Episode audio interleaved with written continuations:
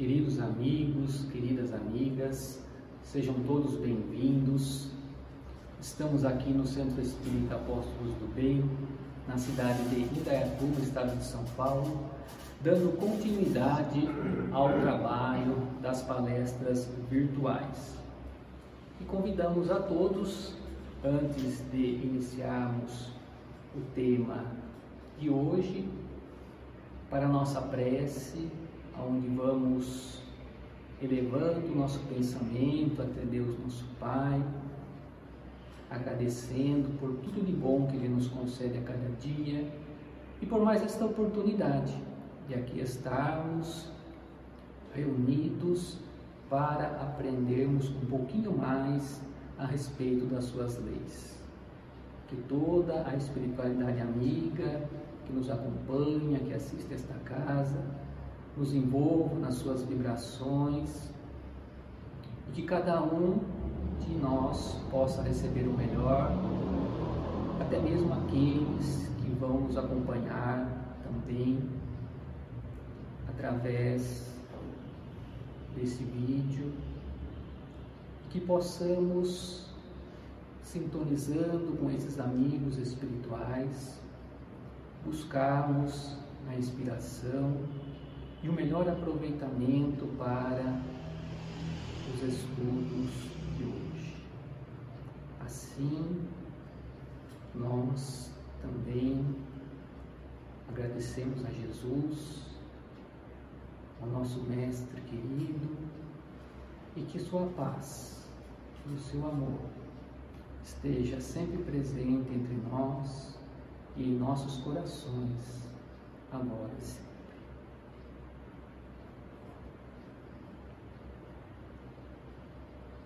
O tema de hoje é suicídio, afaste-se dessa ideia.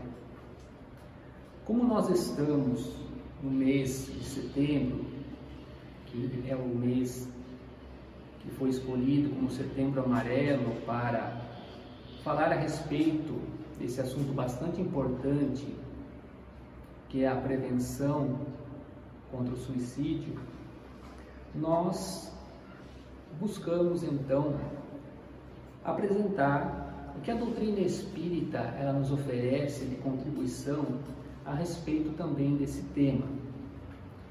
Porque como todos sabemos, nós vemos ano após ano o aumento do número de casos de suicídio, com estimativas assustadoras, na faixa de 800 mil suicídios por ano no mundo, e com o evento da pandemia, acredita-se que esse número possa ainda aumentar mais, principalmente entre os jovens e até mesmo naqueles países que são considerados mais ricos.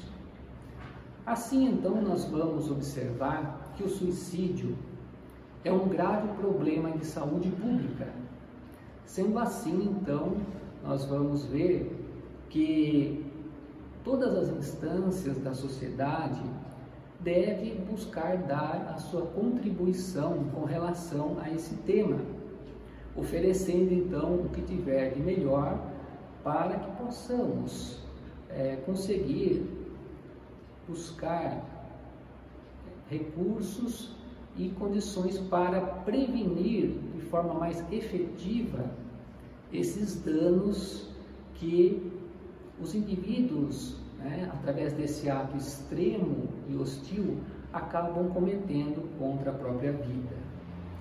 E com relação também às instituições religiosas, mas principalmente ao movimento espírita, essa responsabilidade ela é também muito grande e talvez maior em decorrência das informações que a doutrina espírita nos traz a respeito desse tema, desse assunto. Principalmente também porque o codificador da doutrina espírita Allan Kardec, no século XIX, ele vai abordar esse tema em quase todas as obras da codificação. Nós vamos encontrá-lo no Evangelho segundo o Espiritismo, no capítulo 5, Bem-aventurados os aflitos, onde nós temos uma mensagem que nos fala a respeito do suicídio, da loucura. Vamos encontrar no livro dos Espíritos, no livro 4, no capítulo 1, sobre as penas e gozos terrenos, aonde a partir da questão 943, Kardec vai questionar os espíritos benfeitores espirituais a respeito de várias questões relacionadas ao suicídio. Mas vamos ter também no livro O Céu e o Inferno, na segunda parte, no capítulo 5, a parte que fala sobre os suicidas, aonde Kardec, através da mediunidade, vai também interrogar esses espíritos que cometeram o suicídio e que vai trazer também um material bastante importante para o nosso estudo. Vamos encontrar também na revista Espírita e também no livro dos médiuns, na Gênese, também capítulos referentes aos problemas também da obsessão que estão muitas vezes intimamente ligados à questão do suicídio.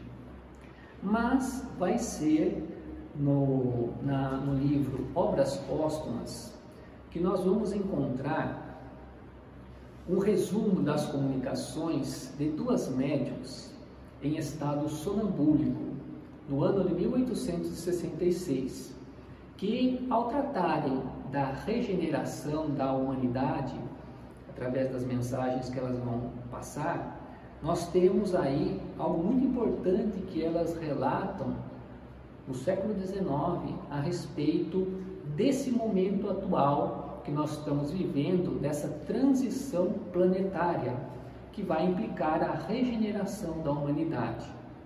Então elas dizem bem assim: os suicídios se multiplicarão em proporções nunca vistas, até mesmo entre as crianças. A loucura jamais terá atingido tão grande quantidade de homens que antes mesmo de morrerem estarão riscados do número dos vivos. E é isso que nós estamos observando nos dias de hoje. O crescimento, o aumento dos transtornos mentais, das demências e o aumento considerável dos suicídios, até mesmo entre as crianças. Então a doutrina espírita ela nos traz uma grande contribuição com relação a esse tema. E nós buscamos neste livro contribuições de Joana de Ângeles para a análise dos transtornos mentais, que foi organizado por Gelson Luiz Roberto, pela Associação Médico Espírita, onde vai ter vários colaboradores que compilaram esse livro, e nós vamos ter no último capítulo que nos fala um pouco a respeito desse assunto, aonde o nosso companheiro Marlon Haikton ele vai abordar é, esse tema pautado nas obras do espírito de Joana de Ângeles. E então esse espírito notável de Joana de Ângeles, que participou também da codificação espírita, e através então, posteriormente, do, através da mediunidade Edivaldo Pereira Franco, ela vai nos trazer uma série bastante importante para nós espíritas, para o nosso estudo, que é a série psicológica. E nessa série psicológica, então, ela vai fazer um convite a uma análise mais profunda a respeito do suicídio, como nos apresenta o Marlon Eichmann. E então, nas palavras de Joana, ela nos fala: é uma análise, na verdade, da construção do suicídio na vida do indivíduo, na vida da pessoa. Porque nós temos que compreender, ela nos fala, que ninguém pensa em suicídio de uma hora para outra, ou decide-se por uma sugestão alheia.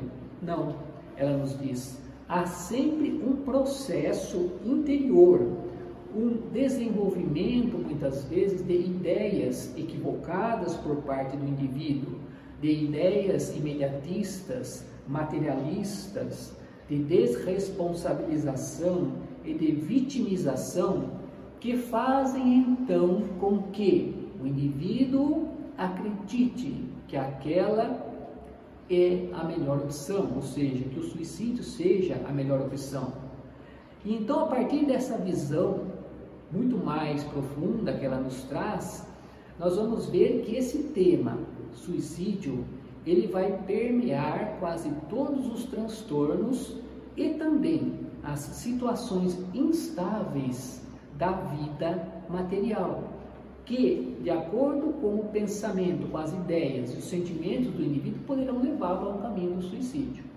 Então, nós estamos falando das bases do suicídio, nós estamos falando de ideias, de sentimentos que vão surgindo, nos quais o indivíduo se fundamenta, né? onde passa a ganhar a mente da pessoa e que vê então nesse ato a solução para os seus problemas. Então, ela nos fala é absolutamente necessário nós compreendermos esse processo para entendermos então o percurso e podermos atuar na nascente do problema antes que ele se instale com veemência na psique do indivíduo. Então nós vamos ver que nós tivemos até um caso aqui na nossa cidade, um companheiro aqui da casa que também já desencarnou, que ele nos contava que certa vez um, um amigo chegou até ele com as ideias de suicídio. E ele então buscou orientá-lo dentro daquilo que a doutrina espírita nos, nos fala, nos orienta, e disse que até mesmo naquele dia ele deixou até ir no serviço e ficou conversando com ele, explicando para que ele não cometesse esse ato. Porém, passou-se dois dias, essa pessoa acabou cometendo suicídio. Então é como a, como a Joana nos fala. Antes que se instale com veemência na psique, porque muitas vezes quando se instala de uma forma muito forte, é difícil de mover o indivíduo da ideia e de ele concretizá-la. E então ela nos fala assim: a doutrina espírita ela nos fornece de uma forma indireta esse fator preventivo né, contra o suicídio. Por quê?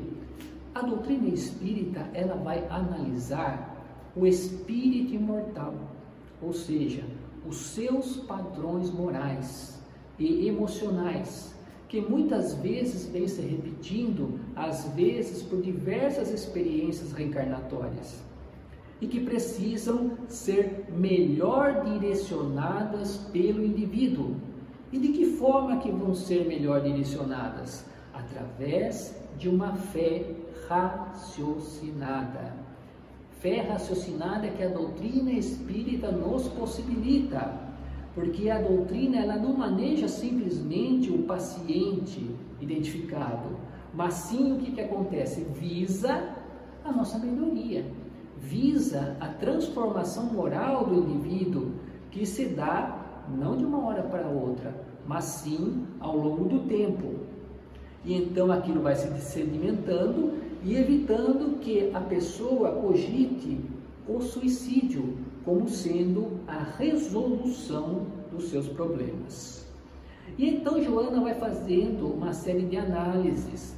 E no livro O Homem Integral, ela faz uma análise agora da energia agressiva do indivíduo nesse processo de evolução socioantropológica, aonde ela nos fala que o suicídio é o passo seguinte da patologia depressiva e que é consequente muitas vezes do ódio embutido na pessoa e que ele não soube lidar com aquele ódio. Então, o que acontece na depressão? Há a indiferença pela vida, né? o temor de enfrentar novas situações, muitas vezes o pessimismo, o ressentimento, as iras que não são digeridas e os ódios que resumam por meio de um desgosto pela vida. Então ela resume assim, ela diz, em resumo, o ódio ele vai pressionar muitas vezes o homem, o indivíduo, que se frustra, entra muitas vezes num processo de depressão, levando ao suicídio. Mas numa outra obra, no livro Amor Imbatível Amor, a benfeitora agora ela vai abordar os comportamentos autodestrutivos do indivíduo, trazendo a questão aqui do medo, que muitas vezes nós sentimos, da culpa, da falta de iniciativa decorrentes muitas vezes da insegurança pessoal, da hostilidade social e também da competitividade predominante hoje no nosso, no nosso meio social. Explicando então, ela nos fala que esses conflitos autopunitivos da consciência de culpa não superados apresentam-se de forma patológica. E o que, que isso vai acarretar? Vão contribuir para a ausência de autoestima da pessoa e de compulsão para que ela realize o auto-extermínio. E então até ela nos faz uma proposta psicológica que nunca nós devemos fazer consciência de culpa, mas sim termos a responsabilidade pelos nossos atos, porque os erros e os acertos fazem parte da vida, aonde nós vamos aprendendo com os dois. Porém, ela nos diz assim: nem sempre, porém, esses indivíduos assumem a tendência para o suicídio direto. Não têm a coragem de realizar o suicídio direto. Mas ele vai se manifestar de uma outra forma que nós devemos prestar atenção. Ou seja, de uma maneira mascarada, onde o indivíduo ele passa a ter um desinteresse pela existência, uma ausência de objetivos para lutar, atitudes pessimistas, que vão também então causando todo esse desgosto pela vida. E então ela nos diz: a existência terrena é portadora de uma valiosa contribuição ética, estética, intelectual, espiritual, riquíssima para todos nós. E não somente dos impositivos materiais, ela nos diz, e das satisfações ligeiras do ego em compensação do self, ou seja, do espírito imortal. Então nós vamos ver, companheiros, se o ser humano é a medida das suas aspirações, como ela nos fala, e das suas conquistas, nós, a partir daquilo que nós aspiramos, a partir daquilo que nós queremos para nós, nós vamos construindo esse pilar de prevenção, que não se dá de um dia para o outro. Porém, podemos também, de acordo com o que nós aspiramos, de acordo com o que nós desejamos, construir o caminho do suicídio, até mesmo de alguém. Mas, dependendo da nossa conduta, nós podemos então construir essa prevenção quando nós passamos a atribuir sentido à vida e sentido a nós mesmos. E isso a doutrina espírita nos possibilita, nos fazendo compreender quem somos, de onde viemos, qual o nosso objetivo aqui na Terra, para onde vamos após a morte biológica. E então, fazendo-nos compreender as leis espirituais que regem as nossas vidas, as leis morais, e então a partir daí vai nos dando então esse sentido à vida, nos possibilitando compreender quais são os verdadeiros valores da vida, os verdadeiros objetivos da vida através dessa fé raciocinada. Mas vai ser no ano de 1974 que Joana faz uma análise também extraordinária do fenômeno ao dizer que o suicídio é um ato de extrema rebeldia, reação do orgulho desmedido, vingança de alto porte que busca destruir-se ante a impossibilidade de a outro aniquilar. O suicídio, lá nos fala então, revela o estágio de brutalidade moral em que se demora a criatura humana. Então aqui parece até que ela é um pouco mais ríspida, mais dura, mas na verdade ela não está aqui criticando o suicida de forma nenhuma, mas sim o advertindo as pessoas, não é? Porque ela vai mostrar que muitas vezes, por um minuto apenas, não é? decorrência do nosso egoísmo, do nosso orgulho, da nossa revolta naquele instante, nós nos atiramos no abismo. Só porque muitas vezes a nossa autoimagem foi ferida, só porque nós sofremos uma, muitas vezes o abandono da dignidade, porque fomos contrariados. Então, como crianças, muitas vezes queremos, num ato impensado, colocar tudo a perder. Uma postura, ela nos fala geniosa, de recusa de enxergar a vida como um poema de amor e de beleza, porque muitas vezes não está dentro dos parâmetros que o indivíduo estabeleceu para ele. Então, num ato de revolta, nós nos atiramos no precipício. Mas, no livro Diretrizes para o Êxito, Joana vai fazer agora uma análise espírita, muito mais do que psicológica, sobre duas questões que é sobre uma questão que é o sentido da dor em nossas vidas. Porque muitas vezes as dores, os sofrimentos que nós enfrentamos são duros, mas são experiências importantes para o nosso crescimento. Então ela diz assim: a dor, ela não é nossa inimiga.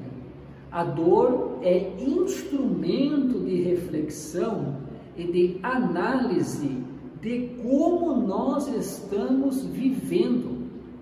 Vejam bem, a dor é instrumento de reflexão e análise de como se está vivendo, enquanto que os acidentes e os incidentes sociais e morais são chamadas de atenção para o nosso autoaprimoramento. Então vejamos como nós estamos sempre convidados a aprender. A dor ela faz parte desse nosso processo de evolução e de aprendizagem.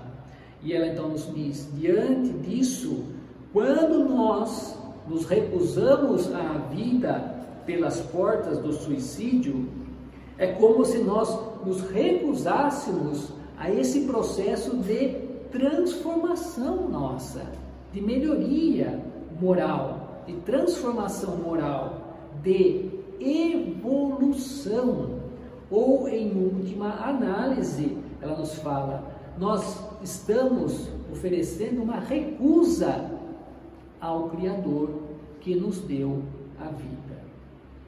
Mas no livro Adolescência e Vida, Joana agora vai tratar da questão com relação aos jovens.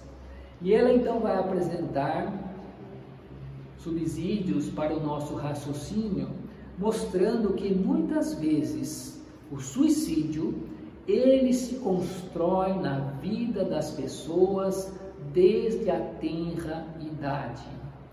Principalmente ela nos fala pelos danos do pensamento materialista que é direcionado para a criança. E então, o adolescente, quando ele chega na fase da adolescência, pela falta muitas vezes de uma base moral pautada na vida espiritual, o que ele vai ver somente é a superficialidade, o prazer mentiroso, a ilusão que comanda o comportamento da maioria em terríveis campeonatos de loucura.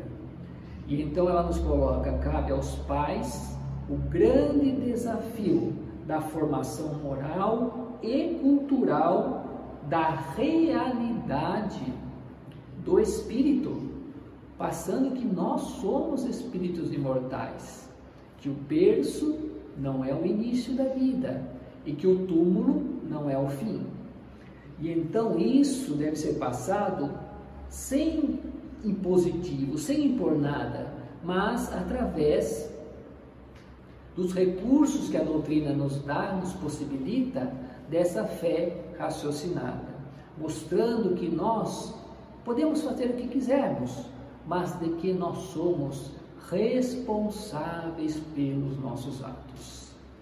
E por fim, ela nos fala no livro Após a Tempestade, ela nos alerta ainda para as posturas suicidas que estão presentes no nosso cotidiano.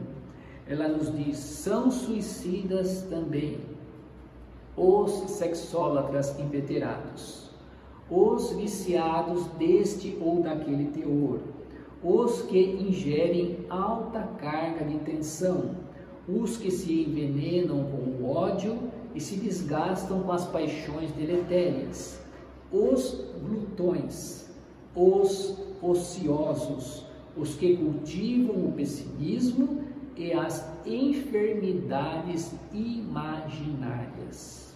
Então veja como a nossa responsabilidade é grande diante da vida. No ano de 1980, ela nos fala das vítimas da autodestruição por equívocos morais que cometemos, por excessos físicos, por leviandades espirituais.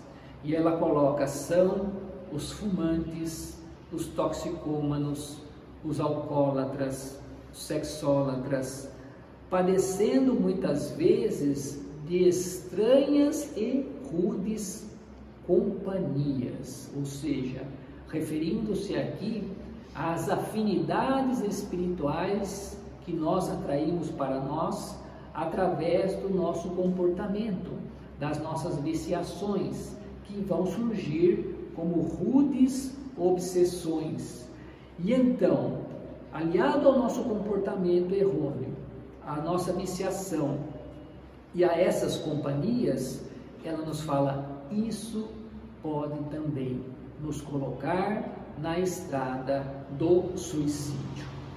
E então, quando nós alimentamos o vapor da ira, a angústia das viciações mentais, que vão interferir no nosso metabolismo físico-psicológico, da insatisfação demorada que desarticula o ritmo do nosso corpo, da ociosidade, como já falamos, da ansiedade e dos ciúmes, bem como também da avareza e de muitos outros vírus perigosos que nos conduzem muitas vezes ao autocídio total, ela nos diz.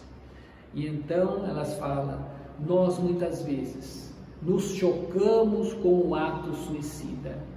Porém, esse suicídio lento, desgastante e fatal passa despercebido pela grande maioria. Assim então, companheiros, a doutrina espírita, ela nos possibilita esse entendimento maior dos mecanismos da vida. E Allan Kardec, então, no Evangelho segundo o Espiritismo, ele nos fala a calma e a resignação, quando elas são auridas da maneira de considerarmos a vida terrestre, ou seja, quando nós começamos a compreender o porquê nós estamos aqui, compreender o que somos, de onde viemos, para onde vamos, qual o objetivo da reencarnação, como funcionam as leis espirituais em nossas vidas. Então, nós vamos conquistando essa calma, essa resignação, porque nós temos a convicção de que A vida não são apenas esses momentos breves que nós passamos aqui na terra. E então ele nos fala essa calma e essa resignação, auridas na maneira de considerar a vida terrestre e da confiança no futuro, né? sabendo que por mais que nós estejamos passando por momentos difíceis, por dores, por sofrimentos, por angústias, por dificuldades mil, tudo isso vai passar. Então, e da confiança no, no, no futuro, dão ao espírito essa serenidade. E essa confiança, essa serenidade é o melhor preservativo, nos fala Kardec, contra o suicídio e contra a loucura. E então nós vamos ter dentro da doutrina inúmeras obras riquíssimas que vão nos trazer material bastante grande para o estudo.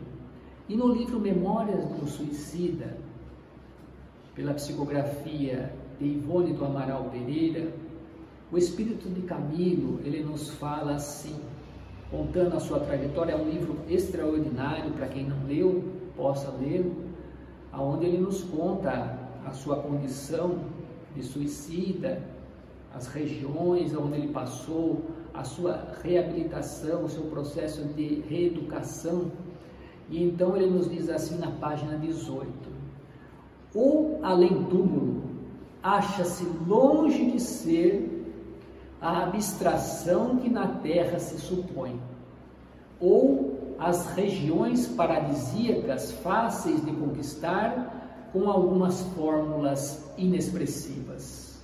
O além-túmulo, ele é antes simplesmente a vida real.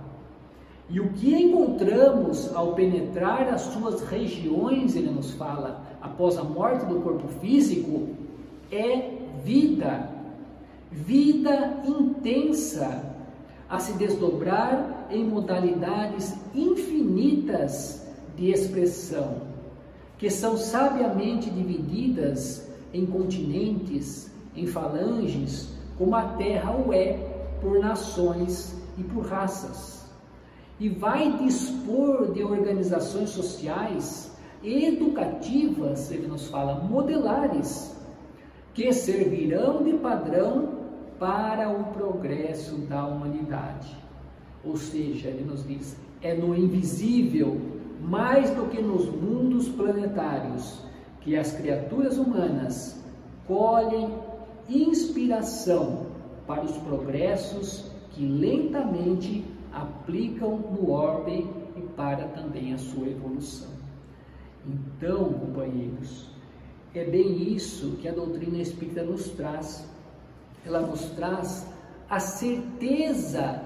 Esse é o grande diferencial da doutrina espírita, porque ela nos traz a certeza da imortalidade da alma e que o ato do suicídio não vai resolver os nossos problemas, mas sim agravá-los, porque é um atentado contra as leis de Deus, como nos ensina os benfeitores amigos.